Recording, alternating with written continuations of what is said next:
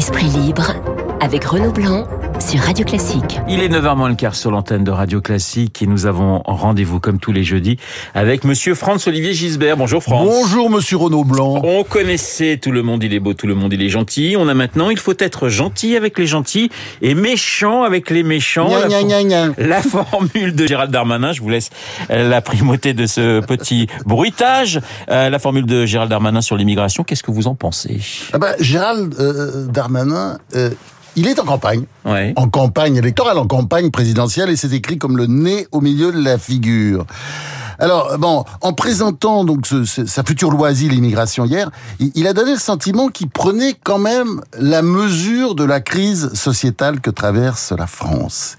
Et, et parce qu'il y a beaucoup de choses qui vont pas en France, et notamment parmi elles l'inversion des valeurs. Les criminels sont souvent considérés comme des victimes et les victimes comme des coupables. Hein bon, et ça ne touche pas seulement euh, la délinquance euh, qui, qui vient de l'immigration. Hein, c'est un phénomène général. Et aucune société ne peut euh, résister durablement à des délires de ce genre, alimentés, il faut bien le dire, par la France insoumise qui répète sans cesse que la police tue. C'est vraiment euh, le, le leitmotiv, pas seulement de, de Mélenchon, mais de la plupart de, de ses épigones. À force de dresser les jeunes contre la police, qu'est-ce qui se passe? Eh ben, eh ben, vous avez euh, des guet-apens contre la police régulièrement. Par des, vous avez eu cette histoire-là euh, lundi dernier dans le Val-de-Marne.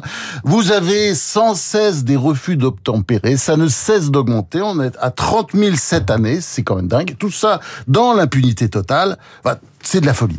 Alors donc là, il a évidemment sans doute des arrière-pensées quand il fait ça, mais enfin, il présente une feuille de route où il dit que le gouvernement sera gentil avec les gentils, et les gentils, c'est qui? C'est les étrangers qui veulent travailler en France, respecter nos règles, parler notre langue, être amoureux de notre drapeau. Bon, il n'y a rien à redire.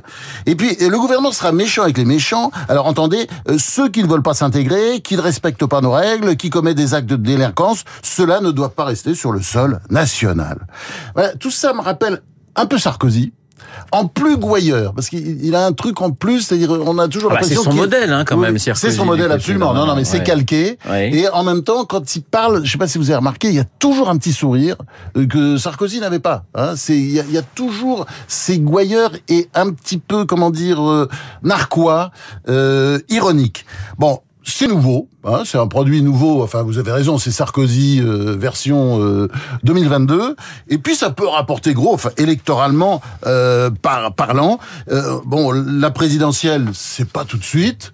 Mais enfin, c'est vrai qu'il fait partie des candidats euh, possibles avec euh, Édouard Philippe. Bon, enfin, Édouard Philippe, vous savez, les gens qui sont en tête dans les sondages, faut toujours se méfier parce Ouais. que ça le fait pas. Donc, euh, je crois qu'il faut peut-être regarder de l'autre côté. Et il y a, c'est vrai, Bruno Le Maire et Gérald Darmanin comme successeur possible. Alors, euh, Euh, pas successeur à, à l'Élysée, attention. Oui. Successeur du macronisme. Enfin, voilà, comme candidat de Macron pour la prochaine présidentielle. Alors on a gentil et méchant. Après euh, l'écoterrorisme, euh, Darmanin est en pleine forme au niveau euh, du vocabulaire en ce moment. Franz, votre regard sur euh, sur Sainte-Soline justement et sur ce qui se ce qui s'est passé le, le week-end dernier? Bah, l'écoterrorisme, j'ai vu que ça a choqué. J'ai pas très bien compris parce que euh, moi, franchement, dans l'affaire Sainte-Soline et dans les autres affaires, parce qu'il y en a beaucoup, j'admire la patience des, des paysans. Hein parce que qu'est-ce que sont ces gens euh, bah, Il paraît qu'il faut pas les traiter d'é- d'éco-terroristes. Moi, j'ai envie de dire fascistes d'extrême gauche, enfants gâtés, hors sol, indécrottables urbains, parce que ce sont des urbains qui sont hostiles au monde agricole sous toutes ses formes et qui n'ont jamais vu une vache de, la vie- de leur vie. Je pense qu'ils pensent d'ailleurs que les vaches pondent des œufs, certainement. Euh, c'est- Il y a quelque non, mais peu bien même, sûr, hein. bien sûr, mais ce sont des gens Ouais. qui n'ont aucun sens de la vie à la campagne. Voyez, euh, je leur bien en face, euh, vous savez, Louis Philibert, qui était le le- le- le- l'âme damnée de, Gaston Defer, euh, président du conseil général de, des Bouches-du-Rhône, un ancien cotonnier. Et un jour, il avait un, un, candidat de droite en face de lui, et lui, c'était vraiment le, le type du peuple, hein, euh, Philibert. Et il avait dit, alors, il interrompait tout le temps son candidat, à quoi est-ce qu'on reconnaît une ânesse sans chaleur? Eh ben, euh, le type disait, mais écoutez, vous abaissez le niveau, là, c'est pas du tout... Non, il interrompait encore. À quoi est-ce qu'on reconnaît une ânesse en chaleur? Euh, bah, Non, non, s'il vous plaît, mais c'est pas le débat. Enfin, non, c'est pas le niveau du débat. À quoi est-ce qu'on reconnaît une ânesse en chaleur? Alors, non, mais non, attendez, arrête, je sais pas, moi.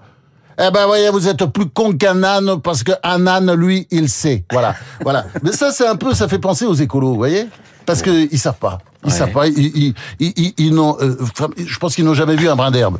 Mais ce, ce, ce mot d'écoterrorisme, est-ce que c'est pas une façon aussi de cacher la la faiblesse de l'État dès que dès qu'il y a une manif euh, aujourd'hui avec euh, des écologistes qui peuvent qu'on peut comprendre. Hein, tous aux abris. Ouais, c'est un peu ça quand même. Tous, aux, abris. mais c'est exactement ça. Y a-t-il un pilote dans l'avion? Ça c'est la question parce que écoutez, la pauvre Elisabeth Borne, elle a dit qu'elle était choquée par les violences contre les forces de l'ordre lors de ces manifestations escrocolo gauchistes. Hein, J'ai toujours du mal à le dire, mais bon. Ah, vous avez retrouvé votre vocabulaire. Samedi dernier, donc il a fallu attendre quatre jours, oui quatre jours pour que la première ministre ministre condamne les exactions de Sainte-Soline. Non mais c'est incroyable, à parler de scènes inacceptables et profondément choquantes. Mais pourquoi elle a attendu quatre jours alors pour les dénoncer? Il y a quelque chose qui cloche, hein Quatre jours pour dire ça. Enfin, il y a quelque. Et, si vous voulez, euh, face à cette mollesse gouvernementale, bah forcément, vous avez la morgue euh, de l'extrême gauche. Euh, la, la, députée Elsa Bellucco, j'adore, qui, qui participait à la manif, pardon, à la casse, à la casse, casse des installations d'irrigation de Sainte-Soline, euh, après plein de recours, hein, ces, ces, installations sont là, donc c'est tout à fait légal. Elle a déclaré aux policiers "Vous n'avez pas le droit de me toucher, je suis une députée." Et puis il y a une autre députée, une autre députée venue d'ailleurs d'ailleurs, hein, parce qu'ils sont même pas du coin, euh, qui a dénoncé Gérald Darmanin et son obsession de taper sur les écologistes qui serait sans limite. Moi, je pense que le gouvernement ne peut pas se permettre une nouvelle capitulation à Sainte-Soline. Euh, dans le contexte actuel de délitement de l'autorité, ce serait absolument désastreux. Alors, on va euh, parler euh, de prix littéraire parce que le temps tourne malheureusement, mon cher Franz. Vous êtes un grand journaliste, vous êtes aussi un grand écrivain, vos livres se vendent très bien, vous avez reçu plusieurs prix, dont celui de, de l'Académie, 13 heures, on attend le, le Goncourt, très franchement... Et, le Renaudot, moi je, suis, je suis juré C'est vrai, pardonnez-moi. Ouais. C'est un, un, bon prix parce qu'il est là. Non, attendez, j'adore le Goncourt, je n'y compte que des amis, et d'ailleurs il n'y a pas vraiment, il n'y a pas du tout de concurrence entre nos deux prix, parce qu'on fait ça pour les livres, pour vendre des livres, pour faire aimer les livres. Mais qu'est-ce que ça change pour un écrivain de recevoir un grand prix? Ah bah c'est absolument extraordinaire. Ouais. C'est-à-dire, c'est pas une distinction. Les, les gens croient que c'est, mais non, pas du tout.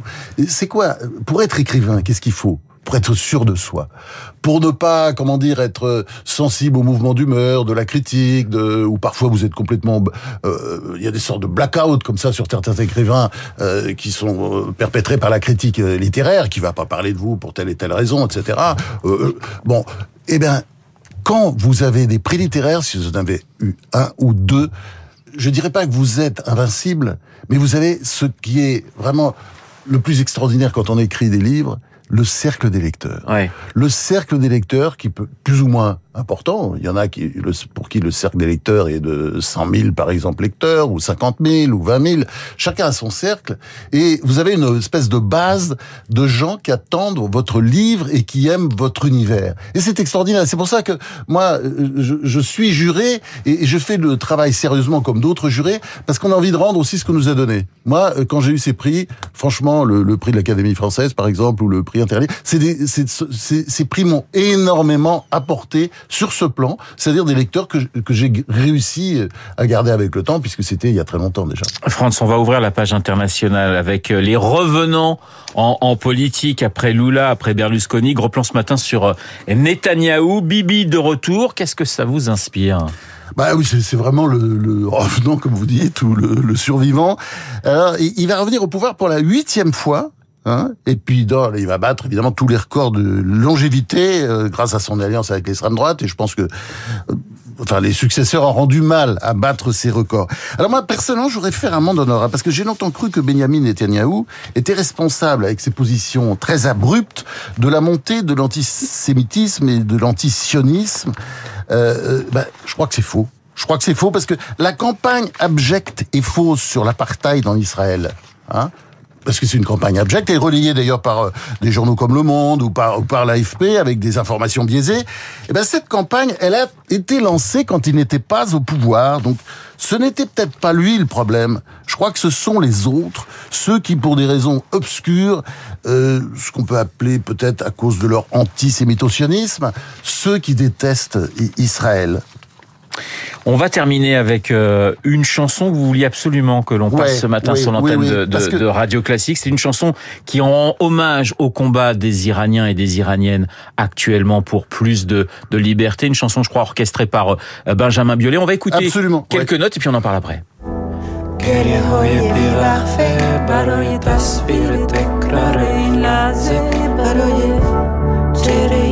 میخنده. برای دانش آموز و برای آینده.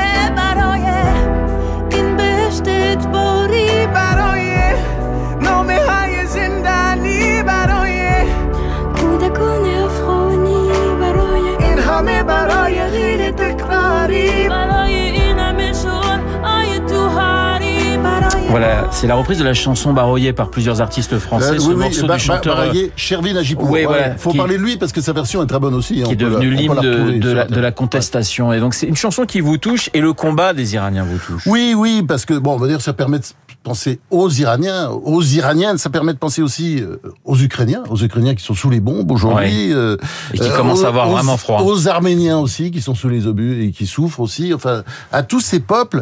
Et je trouve que c'est une chanson euh, absolument extraordinaire parce que les paroles, vous savez quoi, ce sont des tweets. Des tweets des gens. Alors vous avez pour démoisir les cerveaux, euh, pour la sérénité, pour le soleil après la nuit, pour la peur d'un baiser, pour danser dans la rue. Voilà. Et c'est une très belle chanson. Et c'est la chanson euh, de la résistance des Iraniens qui se battent pour la liberté. Vous avez l'impression qu'on est passé de la révolte à la révolution?